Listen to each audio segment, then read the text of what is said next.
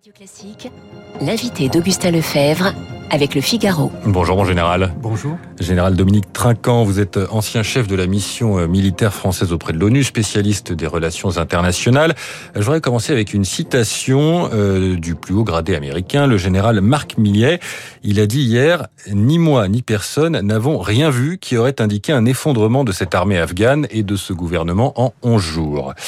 Euh, rien n'indiquait la chute euh, du pouvoir euh, afghan. Est-ce que c'est, il y avait vraiment aucun indice ou alors c'est un peu naïf de dire ça? Alors non, non, je pense que c'est une mauvaise appréciation de hmm. situation. Euh, je confirme puisque j'étais en contact avec des officiers français qui étaient à Tampa, donc le commandement central américain, et qui me disaient il y a quelques semaines, pas de problème, les Américains disent que les les capitales provinciales tiennent et que donc il n'y a pas de problème. Donc c'est ce qu'on appelle une mauvaise appréciation de situation, en particulier probablement euh, euh floutée par le fait qu'ils avaient formé l'armée afghane et qu'on ne peut pas former une armée en se disant qu'elle va s'effondrer. Hmm. Euh, donc voilà. Mais euh, je pense que c'est une mauvaise perception aussi de ce qu'est l'Afghanistan, dans lequel euh, d'abord il y avait une évaporation énorme de l'armée afghane. On citait 300 000 soldats, en fait il y en avait moins de 80 000. Et puis le fait que au moment où ça se passe mal, eh bien euh, on va rejoindre le frère qui est chez les talibans lui. Et, puis un gouvernement qui n'a absolument pas tenu. Euh, le gouvernement afghan est parti de, de Kaboul quasiment le samedi avant mmh. que les talibans euh, ne prennent Kaboul. Mmh. Mais euh, vous dites une erreur d'appréciation. Est-ce qu'il y a eu une influence du, du, du but poursuivi qui était euh, le retrait des troupes du pays? Est-ce que ça, ça, a pu flouter justement cette appréciation? Vous avez raison. le retrait des forces américaines d'Afghanistan et principalement de Kaboul, puisqu'il restait essentiellement à Kaboul, a été remarquable. Hein. des centaines d'avions cargo pour retirer pour le 4 juillet, la date annoncée étant le 11 septembre. Mm. Et le problème est le créneau entre les deux. Et les talibans ont extrêmement bien joué ce créneau, parce que les images sur le tarmac de l'aéroport sont absolument catastrophiques pour l'armée américaine. C'est une victoire en soi pour les talibans. Mm. Nous avons pris Kaboul sans heurts, sans difficulté. Nous commandons la région.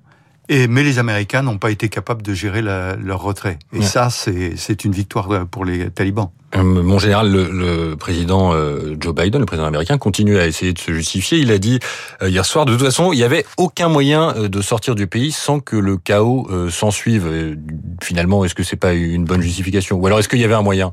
Non, il y avait un moyen de d'accélérer. De, je vous donnerai simplement un cas. Nous, petite France, parce que je dis petite France parce qu'en Afghanistan, nous étions, il y avait plus de soldats depuis sept ans, faut le mmh. rappeler, et il y avait l'ambassade de France. Le 16 juillet, nous avons demandé à tous les ressortissants français de mmh. partir. Mmh. Alors, il en reste, bien sûr, mais la mesure a été prise quand même très en amont. Alors, pour les soldats américains, ça a été pris pour le 4 juillet. Pour le reste, et Dieu sait si les Américains étant présents depuis 20 ans en Afghanistan, il y avait beaucoup de reste, entre guillemets, eh bien, euh, ça n'a pas été prévu de façon euh, euh préemptive. 8h18 sur Radio Classique. Nous sommes en direct avec le général Dominique Trinquant, ancien chef de la mission militaire française auprès de l'ONU. notre ministre des Affaires étrangères, Jean-Yves Le Drian, souhaite un, un, gouvernement taliban représentatif et inclusif. Est-ce que c'est possible? Est-ce que les talibans ont changé en 20 ans? Alors, euh, c'est possible. En tout cas, ils en donnent l'impression, puisqu'ils parlent avec l'ancien président Karzai, que le président qui a quitté en catastrophe le dimanche, soi-disant pour éviter un bain de sang, euh, est en train de discuter avec les talibans. Donc, ils vont donner l'impression. Ils ont dit par ailleurs à tous les fonctionnaires de rester en place et qu'ils allaient travailler avec eux et qu'il y avait amnistie sur les fonctionnaires. Donc, ils donnent cette impression-là. Maintenant, les talibans, à mon avis, il y a deux sortes de talibans. Il y a ceux qui parlent à Doha, et qui ont l'habitude de la diplomatie et qui sont capables de donner une image favorable des talibans, évoluer. Et puis il y a le taliban de base et dépendant des vallées, eh bien il y a des talibans plus durs que d'autres. Et on en voit aujourd'hui des images d'exactions qui ont été commises. Et je crois qu'on on ne se départira pas de ces deux images. Euh, voilà. Vous, vous parliez des talibans euh, qui ont une expérience diplomatique, c'est la grande question aujourd'hui. Est-ce qu'il faut leur parler? Est-ce que les pays occidentaux doivent euh, avoir des relations diplomatiques avec ces talibans? Alors en diplomatie, il faut savoir parler avec le diable. Mm. Et donc je pense que, même si c'est avec une longue cuillère, et donc euh, je, je pense qu'il n'y a aucun doute. D'abord, euh, Monsieur Le Drian a eu raison. Il y a le court terme. Hum. Aujourd'hui, on ne peut pas s'amuser à dire n'importe quoi sur les talibans alors qu'on est en train d'extraire des Afghans que nous voulons sauver de la mort. Donc ça, c'est clair, sur le court terme, il faut parler avec eux, parce qu'on n'atteindra pas l'aéroport sans négocier avec les talibans. Ça, c'est le premier point. Sur le long terme, ils sont installés là-bas. Et donc, si nous ne voulons pas que sur le long terme, euh, les talibans fassent n'importe quoi dans leur pays, il faut, alors bien sûr maintenir l'ambassade de France là-bas, et puis négocier avec eux. Ne pas laisser simplement les Russes et les Chinois, qui ont déjà dit qu'ils le feraient, euh, seul avec les talibans. Euh, ça a un intérêt pour nous. Je rappelle qu'un engagement de l'accord de Doha signé l'année dernière avec les Américains et que l'Afghanistan ne soit pas un sanctuaire pour les terroristes. Et hum. ça, c'est important pour notre sécurité. Oui, mais alors justement, euh, on a une crainte sur, sur le terrorisme et sur le terrorisme qui pourrait reprendre des, des bases en Afghanistan, mais est-ce que ça peut aussi, sur un autre front, renforcer les djihadistes au Sahel? Alors oui, vous avez raison. Premier point sur l'Afghanistan, je suis satisfait d'une chose, c'est qu'aujourd'hui les talibans se battent contre l'État islamique. Hmm. Donc tant qu'ils se battent chez eux en Afghanistan, ils ont moins de velléité d'aller ailleurs. Ensuite, vous avez raison, la victoire de la charia en Afghanistan donne est un élixir pour les djihadistes qui sont au Sahel. Et j'en ai les échos, je suis en contact avec toute la région du Sahel.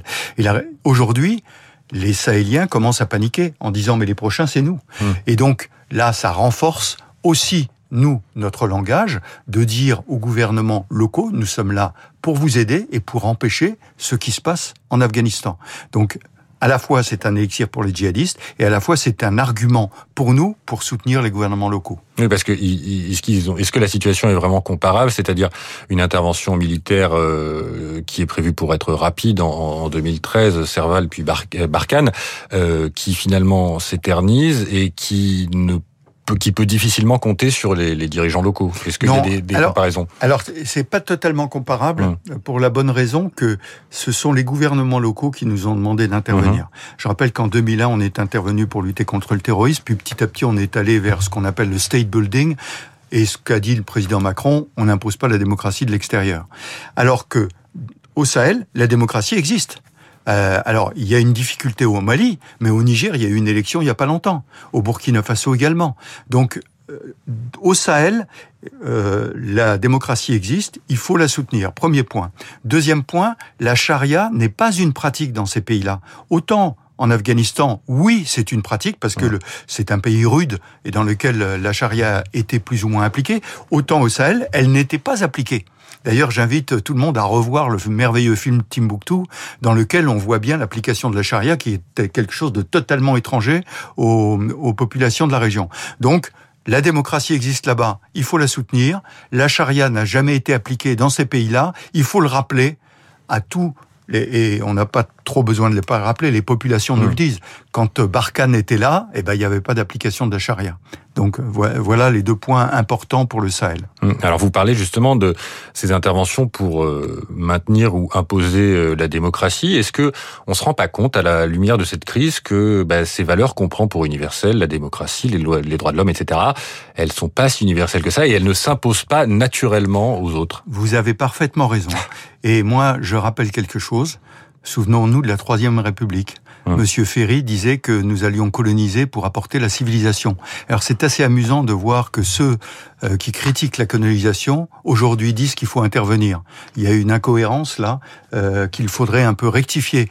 Euh, on n'impose pas un régime de l'extérieur. En revanche, aujourd'hui, pour revenir à l'Afghanistan, on parlait des réseaux sociaux tout à l'heure. Il est important d'appuyer tout ça. Les, les talibans ont bien compris parce qu'ils sont rentrés sur les réseaux sociaux, mais ils se sont aperçus qu'il y avait de l'opposition dans les réseaux sociaux. Alors, il faut gérer ce sujet-là et il faut c'est la dernière partie des, des, migrants, ceux qui ne sont pas en danger mortel aujourd'hui, et il y a une grande jeunesse. Euh, la population afghane a moins de 20 ans, enfin en, grande majorité. Cette jeunesse doit rester en Afghanistan, par, permettez-moi d'être dur, elle doit rester là-bas pour présenter une opposition. Est-ce que les talibans ne fassent pas n'importe quoi en Afghanistan Mais ils auront sans doute pas le choix. Le, les, les, talibans vont fermer les frontières et ça pose la question de est-ce qu'il y y a un risque de, de crise migratoire en Europe euh, si, si les talibans ferment ses frontières et est-ce qu'ils peuvent en jouer ensuite faire du chantage comme la Turquie a pu le faire ces dernières années? Alors ils peuvent le faire, mais je crois qu'ils ont intérêt à maintenir la population mmh. chez, chez eux. ils n'ont pas intérêt à diffuser euh, le, le, terrorisme ailleurs. Euh, les, en gros, les Afghans euh, émigrés, il y en a trois. Il y a ceux qui ont servi euh, les armées, la France, etc., qu'on doit, on a devoir de les protéger. Ceux qui se sont bien engagés, je parle aux journalistes, je parle aux artistes, etc., il faut les protéger aussi parce qu'ils sont en danger. Et puis il y a tout le reste on voyait bien sur l'aéroport de Kaboul tous ces jeunes qui disent le rêve occidental, on l'a vécu pendant 20 ans à Kaboul, et eh ben on veut le vivre réellement en Europe. Et eh ben ceux-là, non, ils doivent rester sur place, comme le fils du commandant Massoud qui dit moi je vais prendre les armes. Alors ils vont pas tous il prendre les armes. Il nous demande de, l'aide parce qu'effectivement ben, il a des problèmes. Il oui, pas ben, bien sûr. Pas assez de... Sur le plan armé, mmh. j'en suis pas complètement sûr, mais sur le plan intellectuel, mmh. les gens qui restent, qui manifestent, j'ai été admiratif devant ces femmes qui, sont sortis dans la rue, sont sortis dans la rue pour dire aux talibans non, euh, laissez-nous nos droits. Eh bien, il faut que une majorité de gens, au moins à Kaboul, parce qu'il faut faire la différence entre Kaboul et, le, hmm. et, la campagne, mais il faut le faire. Hmm. Je voudrais qu'on revienne sur euh, l'intervention militaire euh, occidentale. Elle a un coût humain. 90 soldats français ont perdu la vie dans le pays. Il y a plus de 700 blessés. Est-ce que leur sacrifice a été vain? Alors vous parlez à, au fils d'un officier qui a été tué en ah. Algérie. Vous, voyez le parallèle que je veux Oui, bien sûr. Euh, ça n'est jamais vain. Ça n'est jamais vain. Et quand euh, des amis algériens me disent alors ton père a été tué là-bas, je dis il est mort pour la France, c'est le titre qu'il a, mm. mais il est aussi mort pour l'Algérie, mm. pour qu'il y ait une certaine opposition sur un statut euh, très radical qui a été imposé après après l'indépendance. Eh bien en Afghanistan c'est pareil. On a donné de l'espoir le problème, c'est que cet espoir est déçu aujourd'hui, et maintenant c'est aux Afghans de faire vivre cet espoir. Ça n'est pas à nous de maintenir cet espoir. Et donc nos soldats qui sont morts là-bas sont morts d'abord en faisant leur devoir, mmh. avec la conscience qui, qui les honore, et euh, ils ont donné un espoir.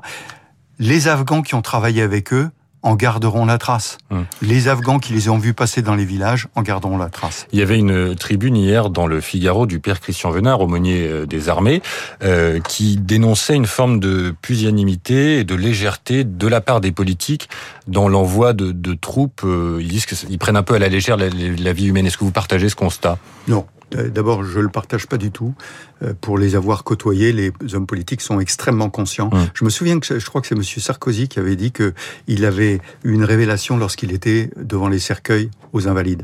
Et je pense que tous les chefs de l'État ont cette euh, ont cette cette vision. Ensuite, je rappelle que la France est partie depuis sept ans. Hum. Elle est intervenue pour être aux côtés des Américains après le 11 septembre. Et c'était important. Je rappelle que c'est la première fois que l'article 5 de l'OTAN a joué. la, la, défense des alliés a Exactement. Et c'est la France qui était au Conseil de sécurité hum. qui a fait voter une résolution aux Nations Unies. Donc, je pense qu'il y a eu un, un, problème de stratégie.